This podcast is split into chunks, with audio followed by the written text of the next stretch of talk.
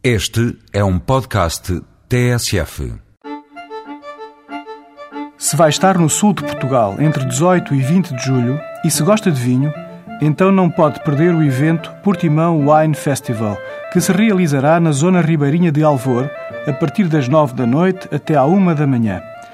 Para além da prova de muitos vinhos nacionais e estrangeiros, poderá assistir a sessões de cozinha ao vivo, tudo isto ao som de jazz e outros ritmos veraneantes.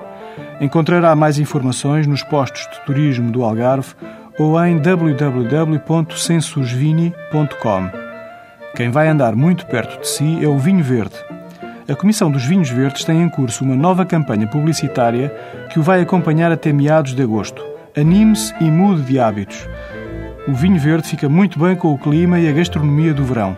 Por isso, para vinho diário, recomendamos que prove o vinho verde branco Quinta da Aveleda 2007, eleito um dos verdes de honra do mais recente concurso regional. No mesmo concurso e na categoria Alvarinho, a medalha de prata foi para o Morgadio da Torre de 2007, que propomos como vinho de calendário.